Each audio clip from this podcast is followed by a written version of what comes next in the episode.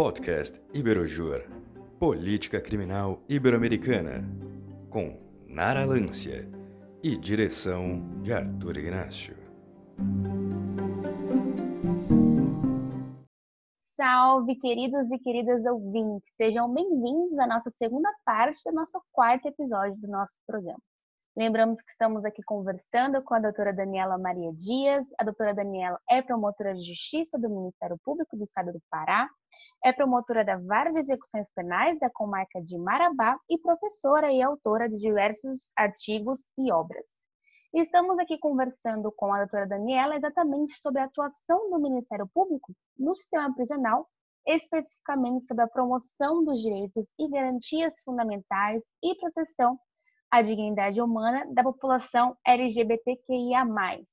Então, dando aqui continuidade à nossa entrevista.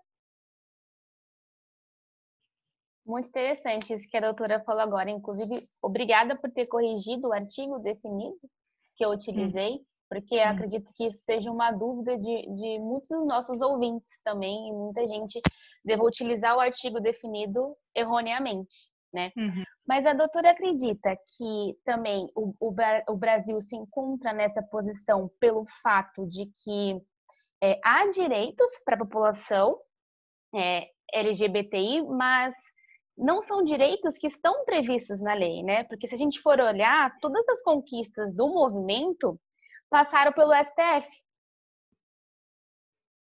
mas não significa que essas conquistas não tenham sido reconhecidas. A possibilidade de alteração do nome, do uso do nome social, sem a necessidade de processo transexualizador, isso é uma conquista. A possibilidade do casamento, minha gente, isso é demais, isso é maravilhoso.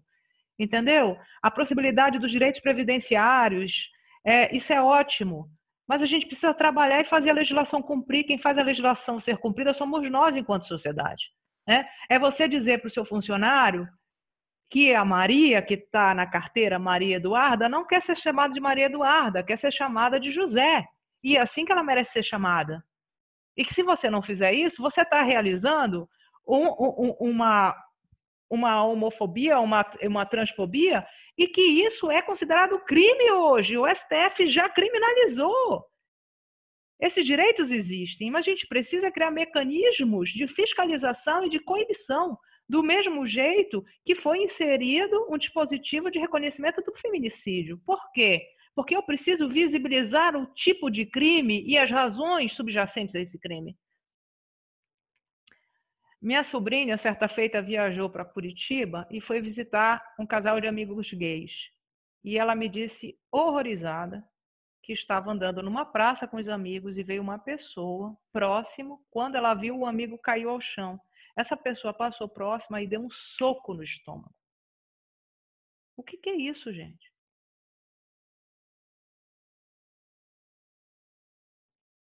Totalmente, um ato totalmente desumano. Eu e... acho que a gente precisa, infelizmente, é punindo muitas vezes que a gente altera comportamento. Vocês se lembram do ditado que a vovozinha nos ensinou? Que entre homem e mulher.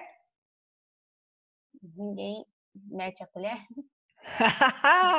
Vocês lembram disso? Sim. Você já imaginou você passar isso para uma criança que entre homem e mulher ninguém mete a colher? Totalmente inviável. Mete a colher sim, não só mete como deve meter a colher. Entendeu, gente? Então, o que eu quero mostrar para vocês, acima de tudo, que isso é uma luta cognitiva. O sistema jurídico é o pontapé inicial. A Lei Maria da Penha está aí há quantos anos? E a Lei Maria da Penha é considerada pela ONU a terceira melhor lei do mundo no combate à violência doméstica e familiar contra a mulher, perdendo apenas para Espanha e Chile. E por mais que a Lei Maria da Penha seja considerada pela ONU a terceira melhor lei do mundo né, no combate à violência doméstica e familiar, não quer dizer que na prática ela funcione, não quer dizer que na prática ela tem os mesmos efeitos que na teoria, né? Agora imaginem que muitas mulheres são vítimas de violência psicológica dentro do seio familiar, o que adoece todos os filhos e os familiares, elas não conseguem perceber que elas sofrem violência psicológica. Mas a Lei Maria da Penha traz lá a definição jurídica do significado de violência psicológica. Sim. É esse processo de conscientização de, do papel educativo que nós precisamos trabalhar hoje, todos nós, pessoas Sim. que estudam o direito, fazer esse trabalho de conscientização, porque acima de tudo, gente, é o que o Pierre Bourdieu fala, é uma luta cognitiva. Sim. É uma luta cognitiva. E eu costumo até dizer que, na minha visão, a violência psicológica ela é a pior de todas as violências, porque ela não deixa marcas aparentes, mas ela deixa marcas psicológicas que muitas das vezes são muito difíceis de contornar, de tirar essa marca psicológica na mulher, ou seja, quem, quem for a vítima, né? Então, as pessoas precisam se conscientizar disso, precisam sim meter, meter a colher, seja qual tipo de briga for, seja contra violência. E, na verdade, a Lei Maria da Penha, é, ela já protege, né? Os, ela abarca também as travestis, as transexuais. Sim, é importante a gente lembrar disso. Sim, porque ela também protege. Sim. Porque qual é o princípio aqui, né? É a relação doméstica, né? É a relação de afeto. E não necessariamente tem que ser sob o mesmo teto. Sim, basta ter uma relação ou ter tido uma relação íntima de afeto, independentemente de coabitação. Não. Você pode ser, responder a um processo crime de violência doméstica contra sua funcionária sua funcionária, sua empregada doméstica. Se você a maltratar e utilizar termos inapropriados e dar um tratamento que não seja digno. É uma, é uma questão de uma submissão. Né? Será que tem tempo de eu contar meus casos ainda um pouquinho? Tem sim, pode contar. Todos nós precisamos dioturnamente verificar os nossos pontos cegos. Quem dirige sabe que quando a gente está dirigindo, a gente tem pontos cegos. Né? Todos nós temos pontos cegos. Não adianta dizer que você não tem um olhar com discriminação. Né? Isso faz parte da nossa cultura. Somos nós que precisamos reconhecer e suplantar esse olhar, né? esse ponto cego. Por que eu estou falando isso? Certa vez, eu trabalhando na promotoria de violência doméstica em Belém, eu recebi uma senhora e ela já estava, bom, o que que ela era? ela já era esposa ou amante de um denunciado que matou a esposa. Então imagina, né? É, ela chegou na minha sala para conversar comigo, se identificou, disse que era amante do fulano, que estava sendo processado e julgado. E aí, no meio da conversa, ela disse para mim, mas olha, sabe, doutora, ela merecia. Aí eu disse assim, olha, eu não estou acreditando num serviço desse. Você está vindo aqui na promotoria de violência doméstica para dizer que o seu amor teve atos legítimos para matar a esposa dele e que poderia fazer o mesmo com você? Você tem certeza do que você está me dizendo? Esses pontos cegos, minha gente, a gente precisa enfrentar. Né? Por isso que a gente, a questão do estupro, a dificuldade né, do reconhecimento do estupro, né, muitas vezes na leitura processual acha-se que a mulher deu mole, né, que a mulher facilitou. A gente tem que trabalhar e enfrentar os nossos pontos cegos.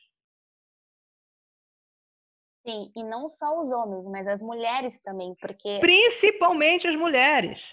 Sim, porque é, eu vejo fala machista de mulher também. Sim, mas não é essa? Ela merecia morrer? Sim. Ela merecia morrer? até que ela merecia. Gente, o que é isso? É, muito complicado isso. E tudo por conta do sistema patriarcal, que infelizmente ainda perpetua na nossa sociedade. E a gente precisa mudar isso diariamente. Gente, leia, leiam Fustel de Coulanges. A mulher não era nada na sociedade romana. A mulher não era nada. É, a gente precisa olhar, é um processo, é um caldo civilizatório. A mudança simbólica, ela vai demandar muito esforço cognitivo da nossa parte.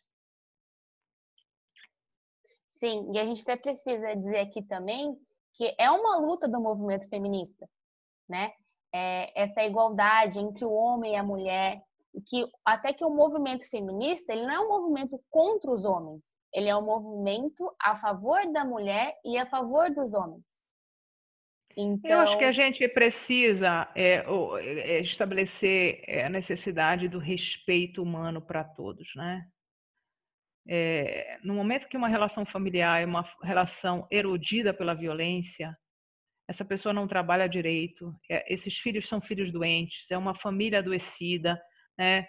É, há muito sofrimento e, e, a gente precisa cuidar da nossa população, né? com um olhar mais esperançoso e, e, acima de tudo, consciente. Sim, muito interessante tudo isso que a gente falou agora. Acho que foi, foram pontos bastante esclarecedores. E, e no cárcere, é, quais são os tipos de violências sofridas pela população LGBTQIA+. Olha, gente,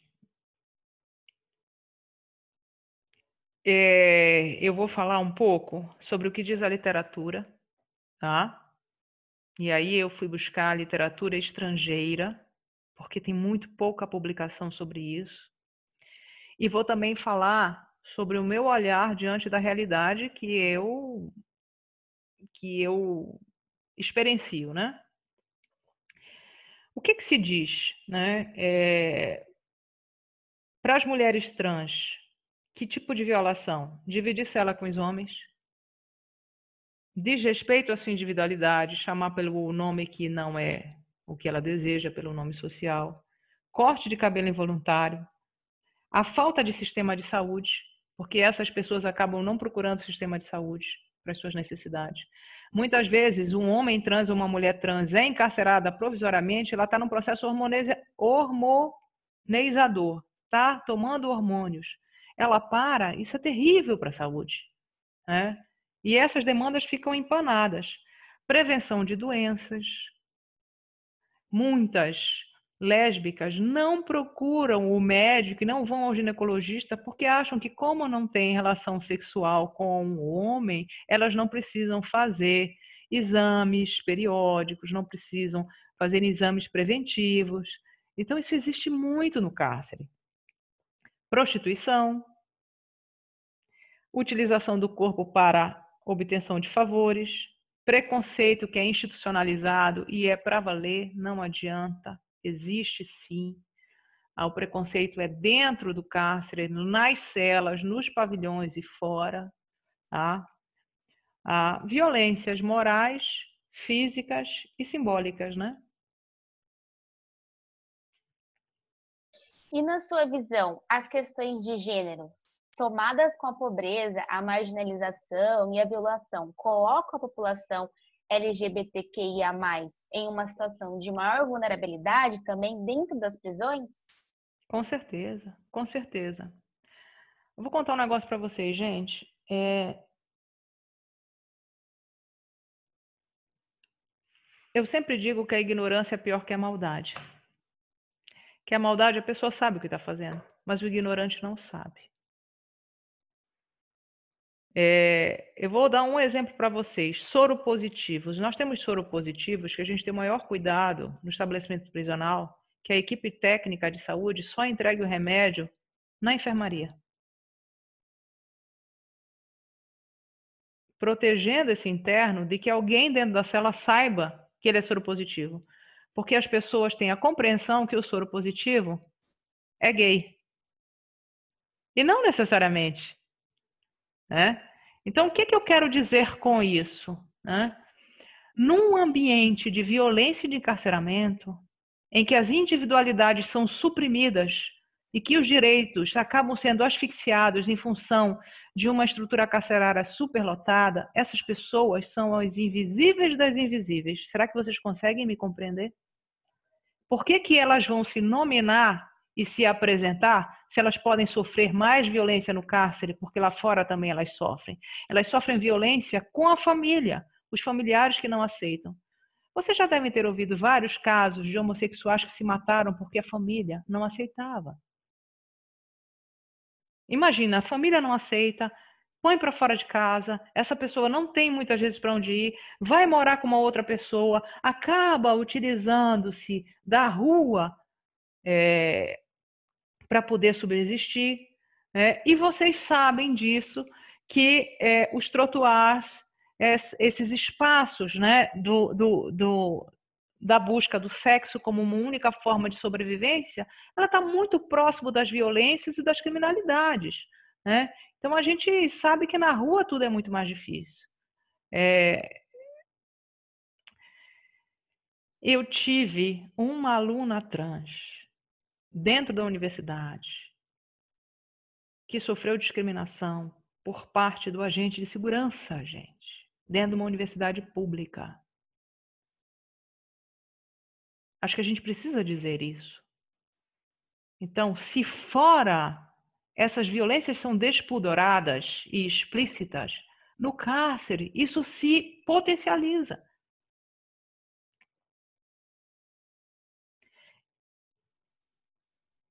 Eu me preocupo muito com os estupros coletivos. É... Acho que é muito. É...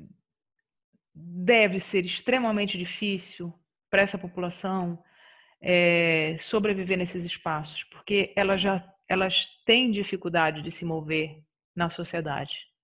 Né?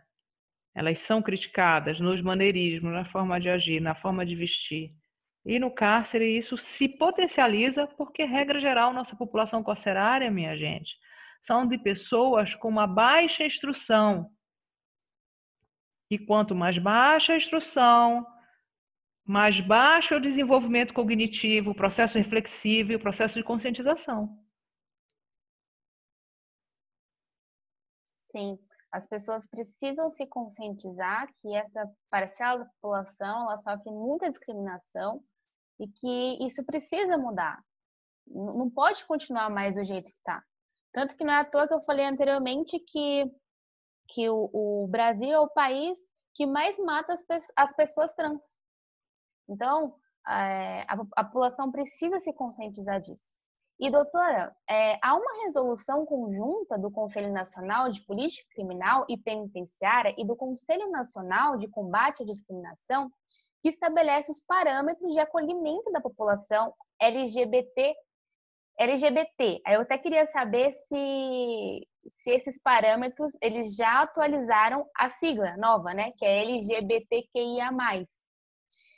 É, e esse conselho, essa resolução, eles estabelecem o parâmetro é, desta parcela da população em privação de liberdade no Brasil, bem como a criação e manutenção de alas exclusivas para a custódia dessa população em unidades prisionais. Então, assim, eu queria saber, isso que eu perguntei, se a sigla já está atualizada e também é, se nos presídios que a doutora atua ativamente, há celas específicas para atender essa parcela da população. Bom, é, a, a resolução do, a resolução conjunta né, do Conselho Nacional de Política Criminal e Penitenciária e do Conselho Nacional de Combate à, Discriminação, ela é uma, ela é uma, ela é uma resolução conjunta paradigmática, porque ela estabelece no país diretrizes de comportamento e de atuação do sistema prisional para o tratamento dessa população. Tá? E ela é super, super detalhada. Ah, são diversos direitos reconhecidos a partir dos princípios de Yogyakarta, que são diretrizes internacionais que vêm traçar para os estados a necessidade de coibir discriminação e desigualdade em função de orientação sexual e identidade de gênero. Nem Marabá, nós ainda não conseguimos estabelecer celas específicas. Nós tivemos um trabalho inicial em dois presídios, um deles feminino, e com um problema gravíssimo é, das organizações criminosas, isso foi posto em ofício, eles tiveram que anular a utilização das celas para a, as celas no presídio feminino para a população LGBT. Tá? Isso foi alvo da minha atuação como uma promotora de direitos humanos, uma promotora muito aguerrida aqui, a doutora Lilian Freire. Nós entramos com uma ação civil pública. Para quem não conhece isso na Europa, a ação civil pública é, digamos assim, uma ação para tutela coletiva muito manejada pelo Ministério Público. É uma ação processual constitucional. Se vocês forem no, na Constituição brasileira, vocês vão ver. Aliás, ela é manejada para crimes ambientais, para questão de saúde pública, de educação, para as questões ambientais. Vocês sabem que aquelas catástrofes de Mariana, é, as ações civis públicas foram manejadas e nós manejamos uma ação civil pública para fazer com que os estabelecimentos prisionais dessem um cumprimento a essa resolução conjunta. Vejam só. A resolução conjunta, apesar de criada, não está sendo cumprida pelos órgãos. Nós precisamos manejar uma ação civil pública para que isso pudesse ser feito, porque fizemos uma recomendação e eles não cumpriram. Mas esta resolução faz com que seja obrigatória a criação e manutenção dessas alas exclusivas para a população nas unidades são prisionais? São orientações normativas, tá? respeito ao nome social, não corte, não realização de corte de cabelo, produtos de higiene de acordo com o gênero que as pessoas se autodeclaram. Acima de tudo, eu acho que o mais importante dessa, dessa resolução conjunta é a autodeclaração, né?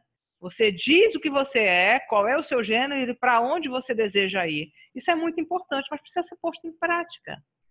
Precisa ser implementado. E no seu artigo, doutora, é, sobre a população LGBTQIA+, a doutora menciona também os princípios de Yogyakarta e também que no Brasil já têm sido produzidos encontros, seminários, discussões, normas e interpretações judiciais relativas à diversidade sexual baseados neste princípio. Então, a doutora poderia falar um pouco deste princípio? na verdade, são os princípios de Yogyakarta. Tá? É, na verdade, é um documento internacional, é o primeiro documento internacional. Eu digo que esse documento é disruptivo. Gosto muito dessa palavra. Ele é disruptivo, ele é paradigmático. Ele, para mim, ele é um marco é, dentro do Sistema Internacional de Proteção aos Direitos Humanos, porque ele é o primeiro documento que trabalha a visão da necessidade de suplantar o binarismo de gênero de suplantar a discriminação e a desigualdade fundamentada na orientação sexual e na identidade de gênero. Por que, que ele é tão importante? São princípios. Eles não são dotados de coercibilidade, eles não são cogentes, eles não são uma norma. Né? Eles são diretrizes principiológicas que vão, digamos assim, direcionar a atuação dos estados. Mas por que, que eles são tão importantes? Porque eles vêm chamar atenção para a necessidade é, de ampliação interpretativa é, de todos os direitos humanos reconhecidos no plano internacional. Tá? Por que, que isso é tão importante? Porque eles vêm influenciar a produção internacional dos direitos humanos, considerando as minorias sexuais e de gênero. Tanto é que o Conselho Nacional de Política Criminal e o Conselho Nacional de Combate à Discriminação reconhecem os princípios de Yogyakarta para criarem a resolução conjunta. Então, o Brasil já reconhece. E a gente precisa lembrar que o artigo 5 parágrafo 2 do texto constitucional dá uma abertura aos direitos humanos. Né? Então, nós, como intérpretes do texto constitucional, precisamos efetivamente é, elastecer, ou melhor, interpretar os direitos humanos a partir dessa moldura interpretativa que os princípios de Yogyakarta trazem. Então, o, os princípios de Yogyakarta esta, estabelecem conjuntos para combater toda e qualquer forma de discriminação baseada na orientação sexual e também e na identidade, identidade de, de gênero. gênero inclusive as violências físicas, psicológicas que podem ser, podem ocorrer no cárcere. A gente não precisa, não pode deixar de prestar atenção é, nessa realidade, né? Então, é assim, o que eu sustento é, no meu artigo é que esses princípios eles trazem um corte transversal na leitura e interpretação de todos os direitos humanos no plano internacional.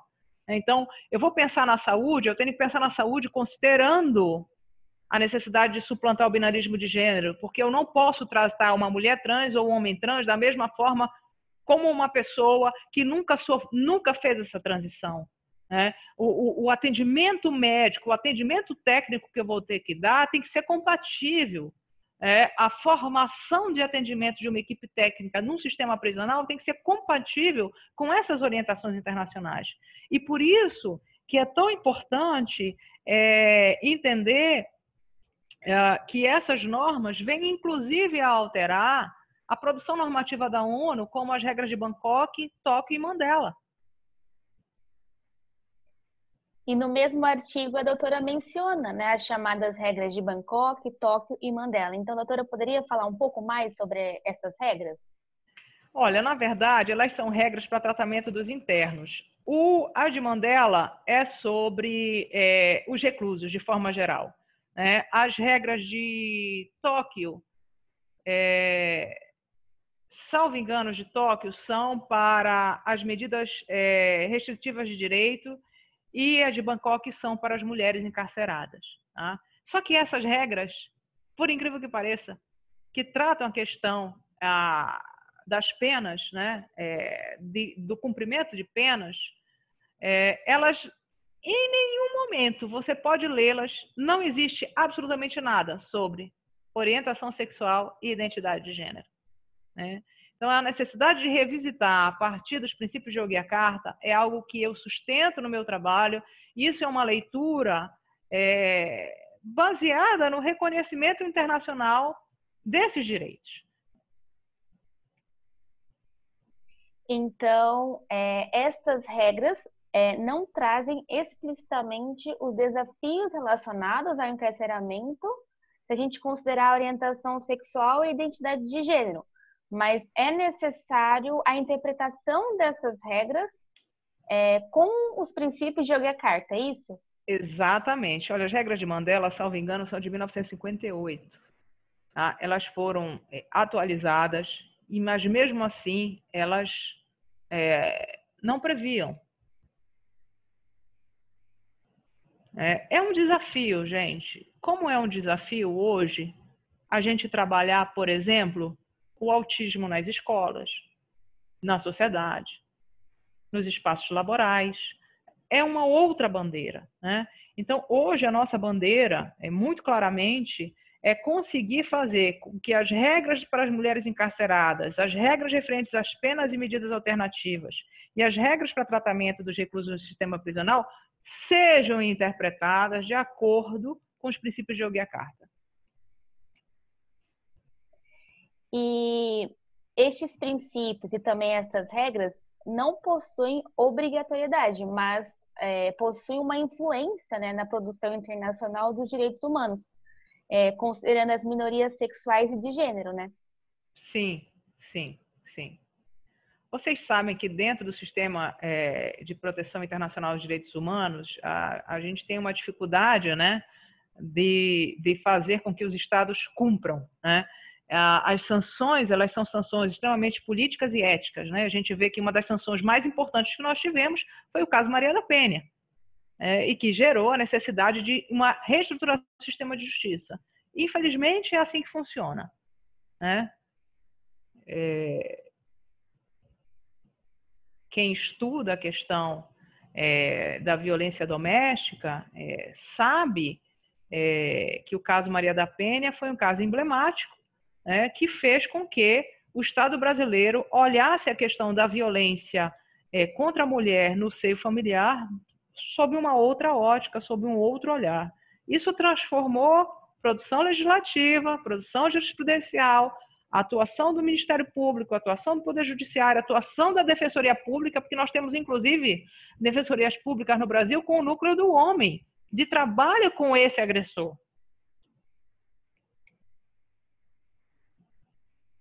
Entendi.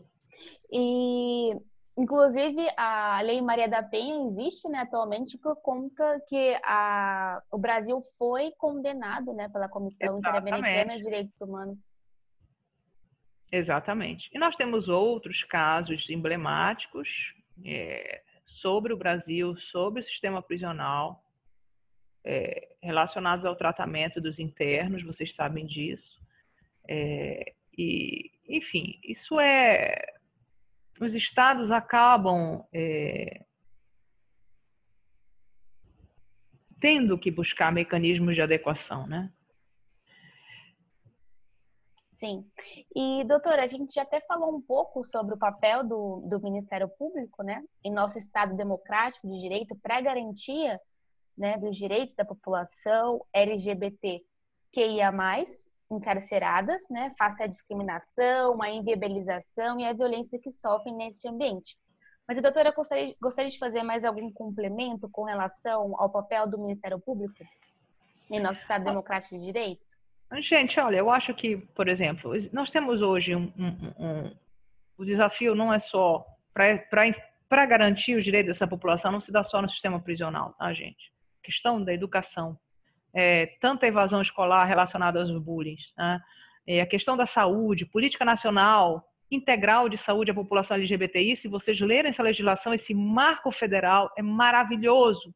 É uma política braço do SUS, ah, que dá um recorte regionalizado, contextualizado de tratamento dessa população. Quer dizer, eu, médico do sistema do SUS, preciso ter uma formação, uma expertise para atender esse, esse paciente numa perspectiva não discriminatória. É, é, é, não é é um paciente diferenciado, né? É um paciente que merece um tratamento diferenciado por ter demandas diferenciadas. É, a gente tem muita coisa ainda para enfrentar pelo Ministério Público. Quero chamar a atenção de vocês que o meu Ministério Público, né, que não é meu, né, o Ministério Público que eu trabalho, nós temos um plano de atuação muito importante é, para esse público, tá? E as diretrizes estão relacionadas, se vocês me permitirem ler bem rapidinho, estimular a formação, execução, acompanhamento e fiscalização de políticas públicas voltadas à população LGBTI, fortalecer e ampliar a atuação extrajudicial, que aqui eu faço, tá, gente, no sistema prisional, não é judicial, minha atuação é extrajudicial, fortalecer e ampliar a atuação extrajudicial do Ministério Público do Pará inerente à população LGBTI, ampliar a proatividade das iniciativas do Ministério Público quanto à matéria, aprimorar as normas institucionais que regulamentam o assunto, ampliar e aprimorar o desempenho do Ministério Público, expandir o conhecimento e a valorização da atuação dos integrantes do MP sobre os direitos das pessoas LGBTI, a atuação do Ministério Público do Estado do Pará voltada às necessidades apresentadas pelos movimentos sociais. Isso é muito interessante. Isso é uma maravilha. Porque hoje a legitimidade da atuação do Ministério Público passa pela oitiva da população, dos movimentos sociais, das necessidades sociais. Isso significa uma nova forma de exercício da democracia deliberativa no nosso Estado democrático de direito. Né? Então, o Ministério Público reconhece que o alinhamento institucional para garantir o direito da população LGBTI passa, da, passa pela escuta, por audiências públicas com esse público. Eu só li as diretrizes, não vou me ater aos detalhes do plano, mas a gente tem é, um início de um trabalho é, ainda incipiente, a gente precisa reconhecer. Como eu falo, é uma luta cognitiva, tá?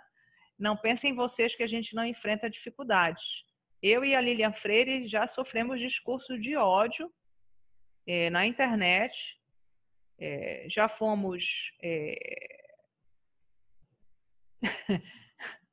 recebemos algumas denominações não muito agradáveis por querer fazer cumprir simplesmente o pacto constitucional e os direitos humanos. Né? Preciso que a gente diga isso, tá? Resumindo, né? Por serem garantistas, né? Porque eu acho que a, a população ela tem uma ideia falsa de que, que o sinônimo de garantismo penal é sinônimo de impunidade, mas não é, né? É, é só, na verdade, é, são, só estão cumprindo o que está na legislação, o que está nos tratados de direitos humanos, do qual o Brasil faz parte, né?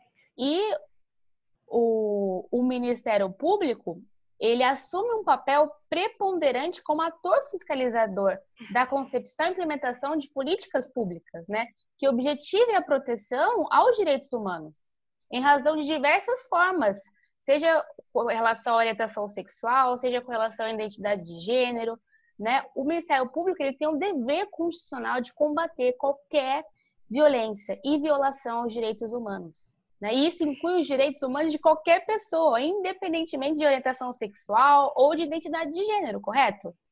Correto. Eu quero falar, eu tenho, eu tenho muita tristeza porque o Luigi Ferraioli foi muito mal interpretado, né? Tem sido muito mal interpretado, né? Se você lê alguma obra do Ferraioli, você vai entender que ele é uma pessoa extremamente que defende o constitucionalismo pós-moderno, e o constitucionalismo pós-moderno nada mais é do cumprimento do devido processo legal. Quando eu penso no garantismo, eu penso no due process of law em todos os sentidos, nas garantias processuais que estão no texto constitucional. Ninguém está criando nada além. Mas eu também tenho uma reflexão muito própria, e aí eu me aproprio do Domênico de Masi, gosto muito do Domênico de Masi, que ele fala de um gap cognitivo, de um gap cultural, né? E eu gosto muito do, do Ulrich Beck, que tem uma expressão que ele chama de institutional gap, ou seja, eu tenho um fosso institucional que não consegue entender que o texto constitucional traz um novo paradigma. Né? então, às vezes, a gente ainda está pensando o direito penal num processo inquisitivo, quando a gente tem garantias processuais constitucionais.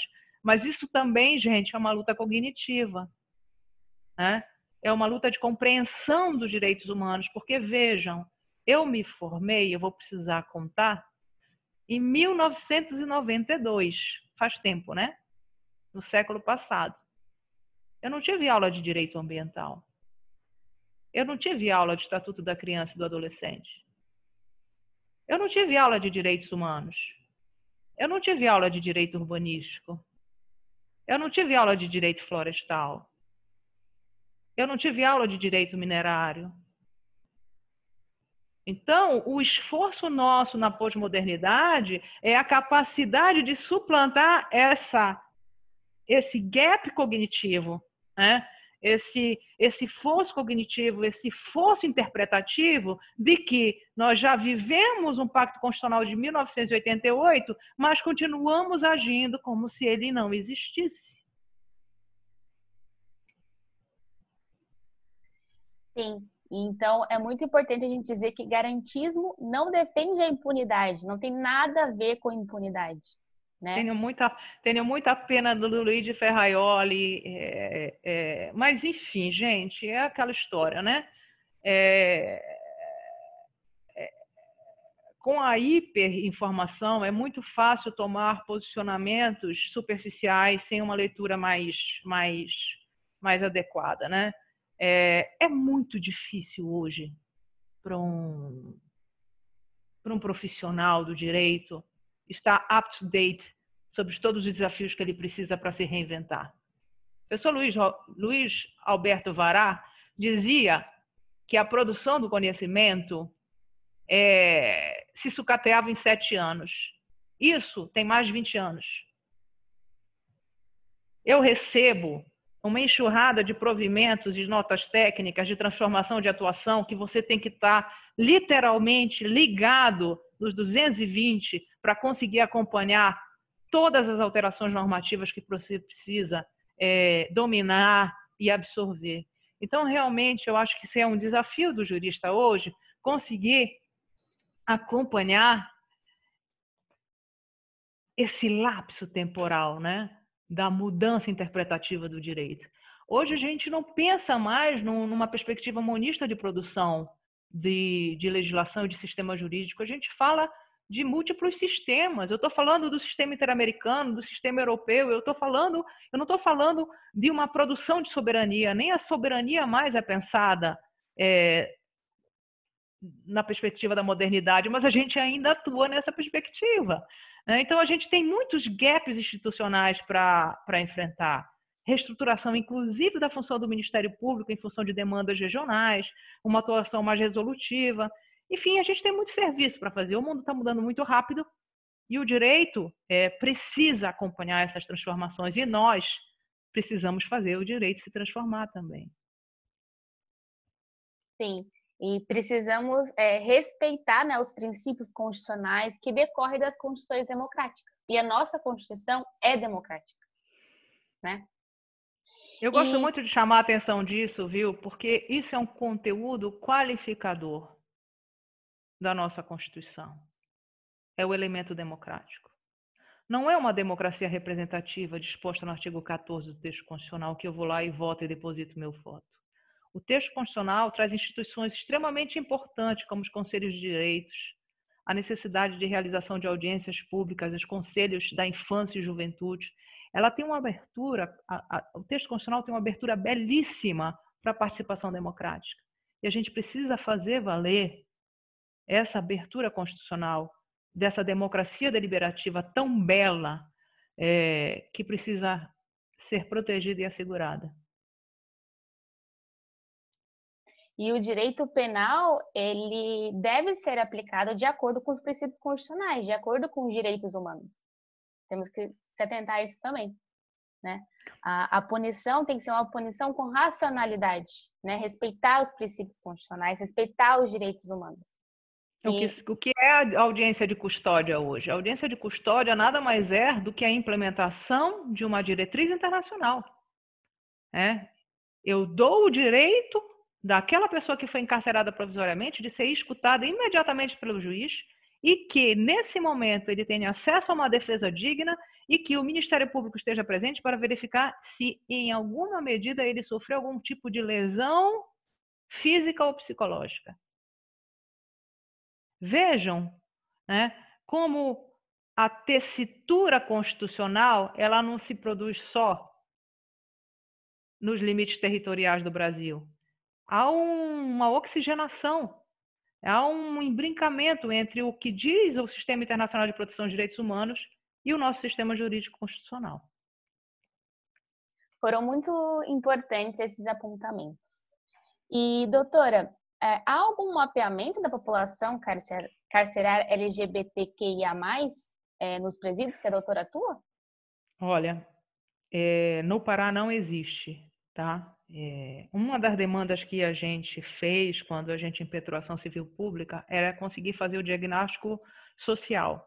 Por quê? Eu só consigo definir política pública ou tratamento para essa população se eu sei quem eles são. Eu preciso visibilizá-los.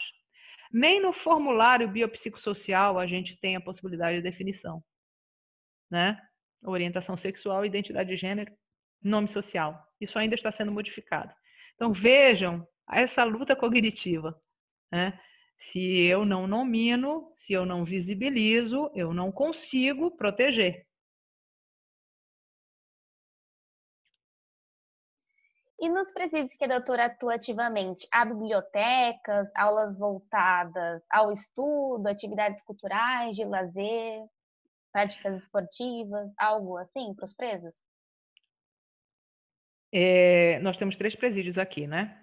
O, os pre, para os presos condenados, a gente tem esses espaços para biblioteca, tem biblioteca, tem espaços de aula, eles têm aulas, eles têm aulas normais, eles têm é, atividades, ah, é, cursos diferenciados para as meninas de corte e costura, de depilação, de corte de cabelo, de manicure, a gente já conseguiu fazer esses cursos. Infelizmente, a arquitetura prisional ela não permite espaços para lazer e práticas esportivas. A gente só tem o solário. O solário não é um local de prática esportiva.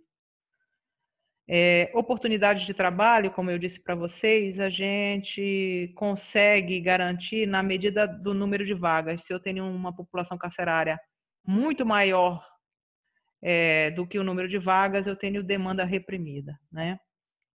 Quero chamar a atenção para vocês que nós aqui eh, na região norte, nós temos uma das maiores notas do Enem.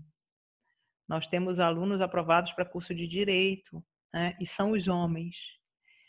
E os homens têm notas superiores às mulheres. Por que será? Por que, que as mulheres, nessa sociedade, é, não, não têm o desejo do estudo ou não tiveram a oportunidade do estudo? Isso é uma, é uma pergunta que a gente tem que se fazer. né? Os homens com muita possibilidade de ascensão, de mudança de vida, e as mulheres, regra geral, não gostam de estudar e abandonam o estudo. Isso é uma realidade que eu vejo, tá? E a doutora é, é autora de um projeto né, chamado Educar para Incluir, que visa proporcionar às mulheres encarceradas melhor formação né, para reinserção no mercado de trabalho. E tem como foco a educação, a partir de suas carências e necessidades. Então, a doutora poderia falar um pouco sobre esse projeto? Na verdade, esse projeto foi uma coisa muito legal que aconteceu, que eu tive uma premiação, eu ganhei o segundo lugar no, no, no, num, prêmio do Conselho Nacional do Ministério Público no quesito transformação social. Por que educar para incluir? Eu quis trabalhar, esse projeto foi finalizado, tá? Eu quis trabalhar com as mulheres pensando na reinserção no mercado de trabalho. Vejam que desafio nessa sociedade tecnológica informacional em que tudo muda. Você encarcera e depois de cinco anos, seis anos, essas pessoas saem. Elas não conhecem mais é, os mecanismos de ser e estar no mundo. Elas é, é muito diferente, né? Elas não estão preparadas para o mercado de trabalho. E eu fico muito preocupada, na época, eu ficava muito preocupada com aqueles cursos, aqueles mini cursos de coisas, é, pintura em tecido. Será que a pintura em tecido vai reinserir? É, o que, que essas mulheres querem de cursos? Quais são os desejos? E a gente fez um diagnóstico social, conseguimos fazer um diagnóstico social para escutá-las, e elas mapearam os cursos que elas queriam fazer, e a gente conseguiu ofertar, em alguma medida, é, esses cursos a partir de parcerias. Foi um trabalho muito legal, é, porque é outro público muito esquecido. É, se vocês lerem um dos livros do, do Drauzio Varela, é, é, é muito triste. A mulher encarcerada, a regra geral, ela não recebe visita. Você vai no presídio masculino, a fila vira o quarteirão. Você vai no presídio feminino, são pouquíssimas as que são visitadas. Os maridos não vão, abandonam. Né? Então, assim, é um público que merece realmente um tratamento diferenciado no sistema prisional. A gente precisa ter um olhar é, mais, como é que eu vou dizer, um olhar especial para para essas mulheres que chegam no cárcere e da forma como elas saem do cárcere. Saem muito maltratadas, longe dos filhos, porque acima de tudo elas são mães. Regra geral, todas são mães. Em uma prole numerosa, é uma dificuldade de saber como estão os filhos, com quem estão os filhos, se estão cuidando bem, se não estão tratando mal, se o menino está no colégio, se a criança não está no colégio. É um sofrimento, gente. E qual que era a metodologia utilizada nesse projeto? a gente trabalhava muito com a escuta ativa, né? De saber o que elas queriam estudar é, e, e, e, buscar mecanismos para fazer com que no cárcere elas pudessem ter esse tipo de, de apoio. E nessa época nós tínhamos uma pedagoga muito, muito, muito empenhada. E, isso foi um. Ela foi meu braço direito para a gente conseguir trazer essas moças para dentro de sala de aula porque as preocupações diárias são tão grandes, apesar de elas estarem no, no cárcere, elas continuam com as preocupações lá fora. Né? E muitas delas abandonavam o estudo. E a gente sempre trabalhou com essa ideia: tem que sair para conseguir sustentar seu filho, para conseguir ter um local melhor, para conseguir um espaço melhor, para ter maior autonomia e poder de decisão. Você precisa estudar. Se você não estudar, alguém vai lhe enganar, alguém vai lhe fazer fazer alguma coisa de errada. Você precisa entender, você precisa ler. Esse projeto, ele foi finalizado, me engano, em 2015. 2015 e 2016. Hoje a gente tem um projeto específico com a população LGBTI no sistema prisional. Já conseguimos fazer muitas coisas. É, ainda digo que a gente engatinha, Nara, porque tudo é muito difícil, né? É, esse processo de visibilização, de, de, de, dar um tratamento diferenciado, é, é, é um passinho de cada vez, é, é uma luta cognitiva, como eu digo. E a doutora obteve é, diminuição na reincidência referente às mulheres que frequentaram esse projeto? Tem alguma... Nós não temos, a gente não tem esse, esse, esses dados. O Ministério Público, a gente não tem pernas para fazer esse controle desses dados, né? É, é, dentro da execução penal, é, o promotor de justiça, é, a gente não a gente não tem esse controle. Agora veja, a gente precisa, para não haver a reincidência, proporcionar um outro lugar no mundo para essa pessoa quando ela retornar. É, e o que é que eu quero dizer um outro lugar no mundo? Eu quero dizer de uma transformação cognitiva acima de tudo. Se essas pessoas, regra geral, pararam de estudar, esse é o meu público, pararam de estudar, são analfabetos funcionais, regra geral, muito raramente nós temos pessoas com, com o, o, a formação superior, é muito raramente. São pessoas, eu, eu tenho analfabetos, pessoas que viviam no mato, né? E, e, com 50, 60 anos sem saber escrever, ler e escrever. É, é incrível, né? Então, assim, como dar uma outra vida? Esse é um desafio muito grande. Mas a doutora acredita em ressocialização, reinserção social?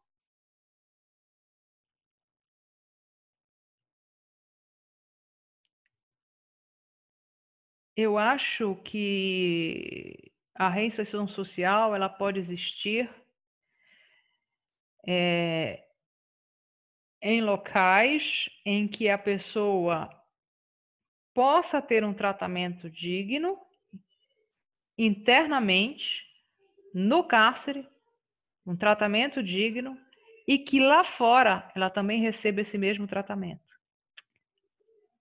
Porque o egresso do sistema prisional é um estigmatizado e essa palavra é muito forte. O egresso, eu volto a, a, replicar e ratificar essa frase. O egresso do sistema prisional é um estigmatizado. Quando ele volta para o seio familiar, o vizinho fica de olho nele, é, vendo se ele faz alguma coisa de errado ou não. Né? E é um esforço hercúleo não voltar para o crime. Porque a nossa sociedade é uma sociedade da informalidade. O Ulrich Beck, em obra de mais de 10 anos atrás, cunhou a expressão brasileirização do Ocidente. O que é isso? É a informalidade como a regra e a formalidade como exceção. Nesse momento de pandemia, nós vamos ver uma disrupção na atividade laboral. Então, como ressocializar se essa pessoa não está preparada cognitivamente para abraçar essas mudanças sociais relacionadas às revoluções tecnológicas e científicas? Se ela tem dificuldade de compreensão, se ela tem dificuldade de reflexão, se ela não tem uma boa nutrição, se ela mora num local periférico sem segurança alimentar.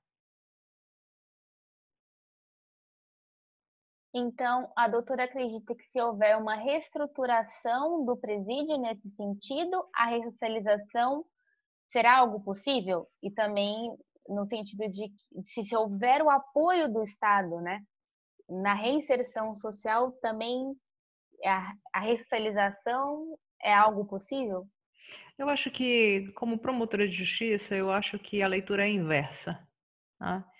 Eu acho que a reinserção social ela se faz a partir da sociedade com o enfrentamento da desigualdade. É o enfrentamento da desigualdade no acesso a direito à saúde, à educação, à moradia, é, ao acesso à cultura. Né? Eu acho que a gente precisa enfrentar no seio da sociedade essas desigualdades para a gente poder falar numa reinserção social.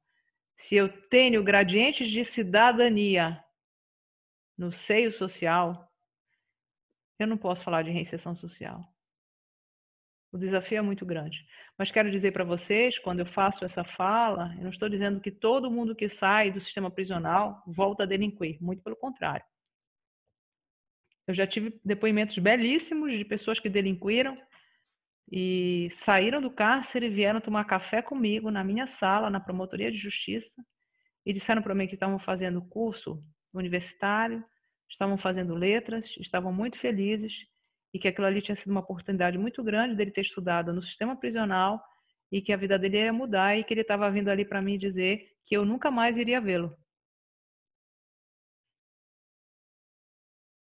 Legal saber dessa história, mas esses são casos isolados, não? Não é a maioria. Eu, eu acho que é difícil quantificar, né? Eu acho que o ser humano sempre é passível de transformação. O problema é que a gente não está fazendo esse acompanhamento, né? No fundo, no fundo, é, sabe aquela história? Todos nós erramos e em algum momento a gente pode suplantar esse erro, mudar de comportamento, de postura. Eu acho que isso é passível para todo ser humano, não é porque uma pessoa está no cárcere ou saiu do cárcere.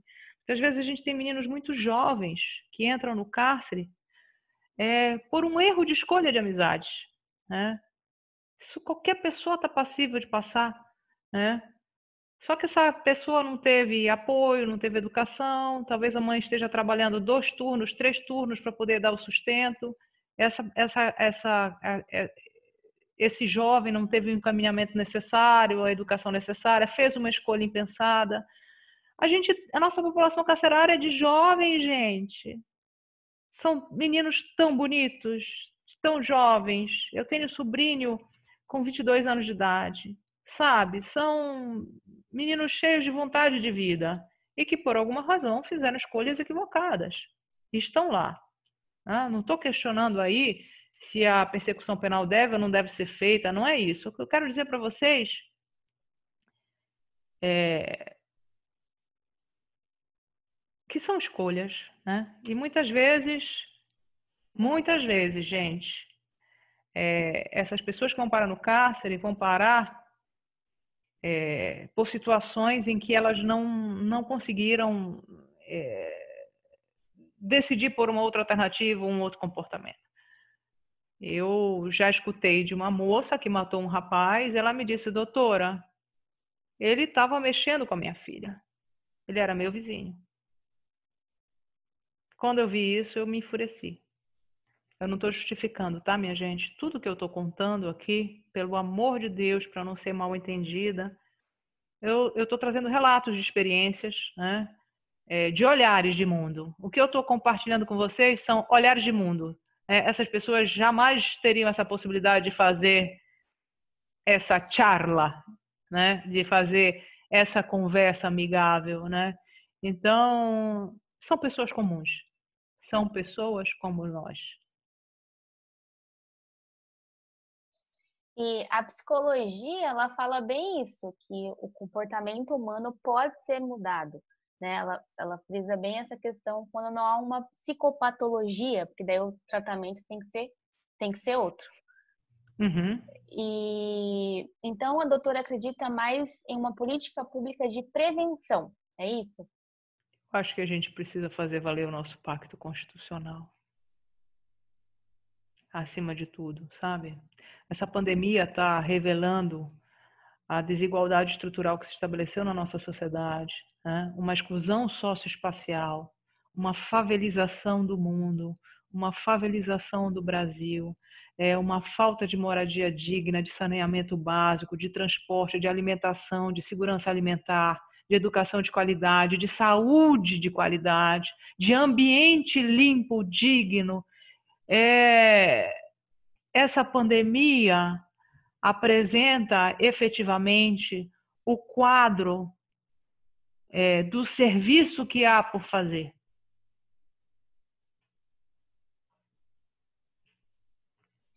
E o que a doutora pensa sobre a forma como a mídia apresenta as questões relativas à criminalidade e ao encarceramento em massa? Até que ponto, na sua visão, a imprensa influencia na estruturação da crença de que quanto mais o Estado prender, maior será a diminuição à criminalidade. A doutora acredita nessa mensagem passada há décadas à sociedade pela mídia?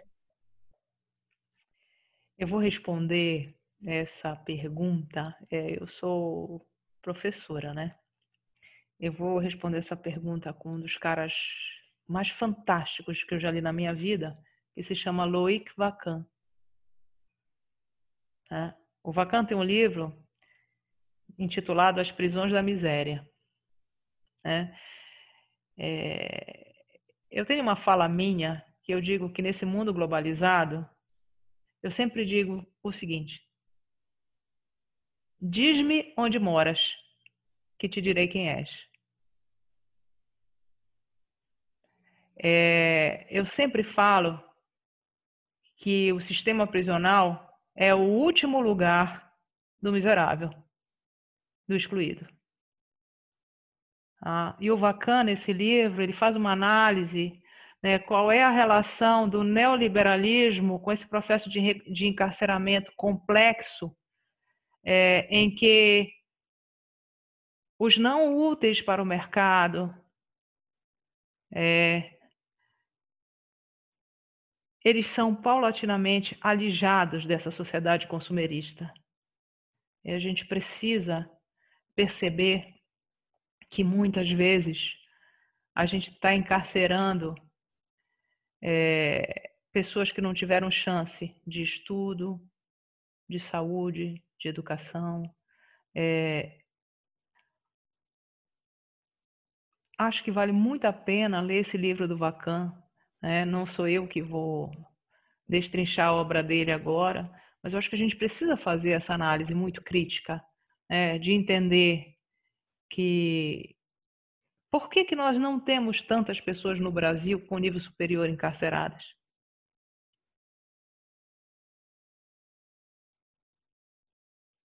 Então, a doutora acredita numa política criminal seletiva?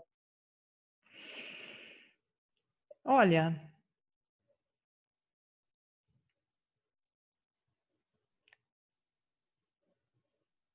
Eu acho que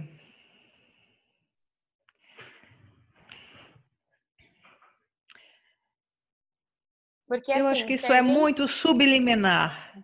É porque assim, se a gente for olhar para a população carcerária, para as estatísticas, a maior parte da população são pobres, é, pretos e analfabetos.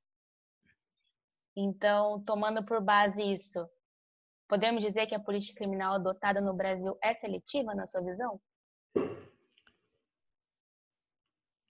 Eu. Eu não diria isso, porque eu estou atuando pelo Ministério Público e eu tenho um olhar diferenciado, né? Eu acho que a gente é, dentro do sistema prisional, a gente não faz essa análise, é, a gente não faz essa, essa análise sociológica. Né? Agora, o que me preocupa, sou muito sincera, é que essa desigualdade complexa e estrutural ela vai se recrudescer ainda mais depois da pandemia. Né? Quanto menor acesso aos espaços virtuais, quanto menor manuseio das mídias, quanto menor possibilidade de domínio das novas tecnologias, menos as pessoas terão emprego, menos possibilidade de sustento e maior possibilidade de realização de atos considerados criminosos. Né? E qual o pensamento da senhora com relação à eficácia da pena privativa de liberdade? Na sua visão, é, esse tipo de pena pode ser considerada democrática e de acordo com os princípios constitucionais? Bom, não sei se vocês conseguem me ver. Tem um livrinho aqui, eu acho que não é fácil de ver. Estou com um livrinho escrito em castelhano sobre o castigo é o título do livro. Sobre o castigo, por uma justiça penal que hable o lenguaje de la comunidade. Ah, o autor chama-se Anthony Duff. esse trabalho é extremamente interessante porque ele chama a atenção de que a gente precisa pensar na justiça penal sob o viés democrático. A gente não pode só alijar os presos sem entender que eles vão reingressar em sociedade, eles são cidadãos. Né? Então, o tratamento tem que ser para cidadãos. E acho que a gente precisa, sim, ter um debate eh, mais consistente é, sobre o sistema prisional, sobre a estrutura do sistema prisional. É,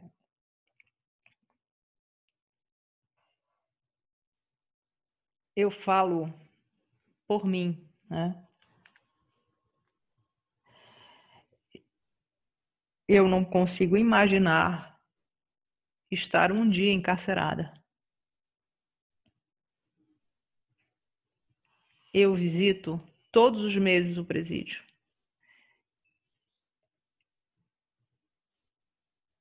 É extremamente desumano.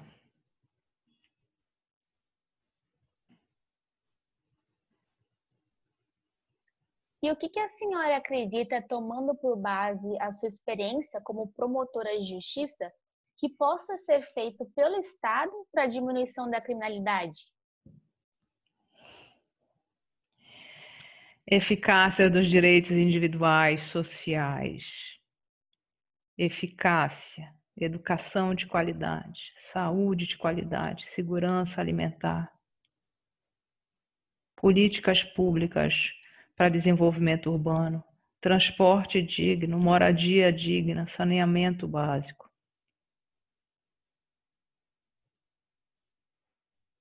Prevenção de desastres ambientais.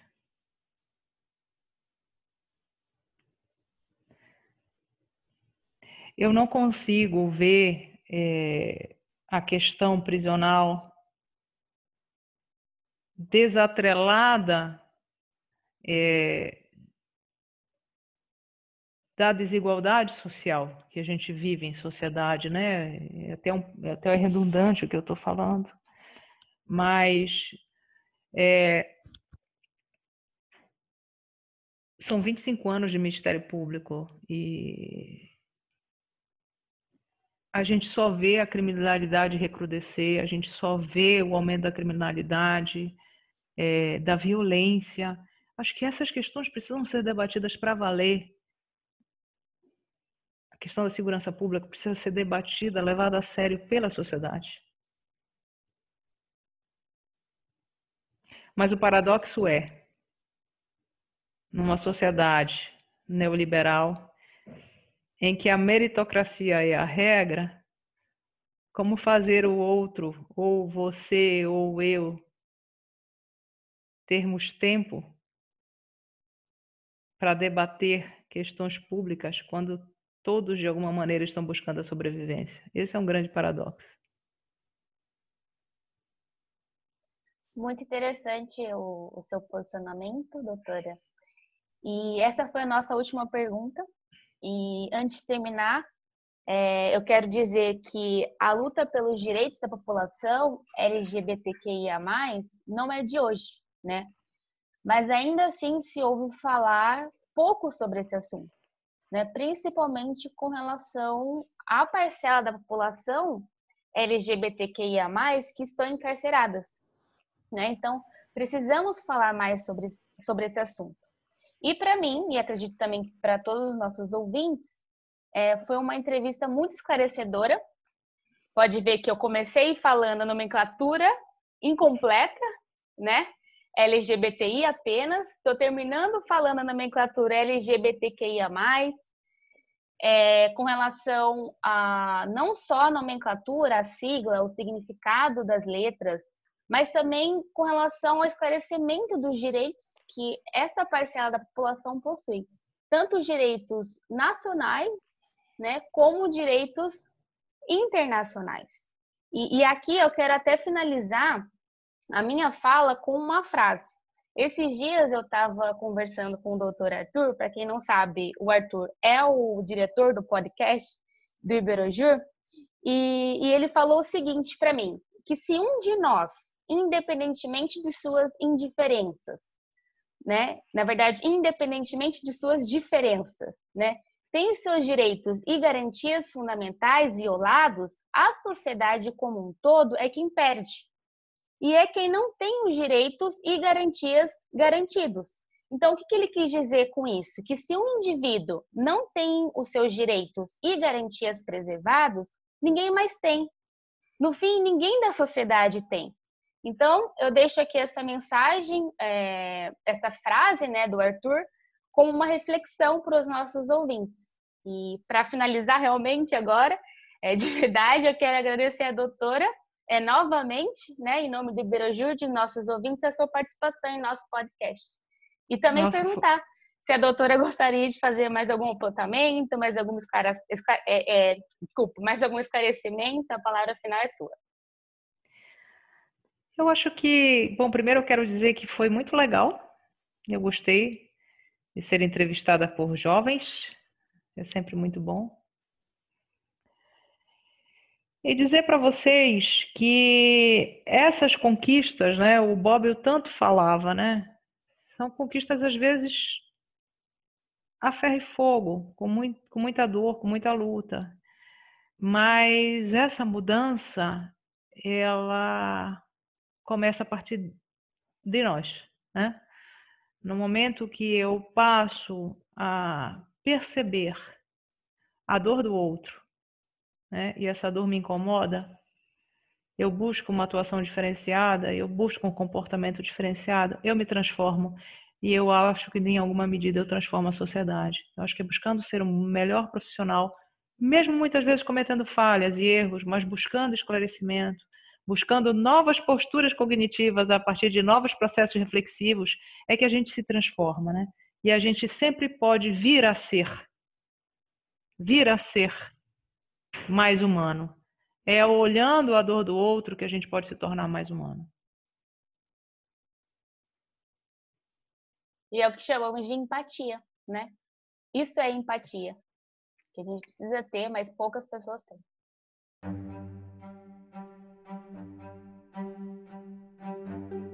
Esta foi a segunda parte do nosso quarto episódio.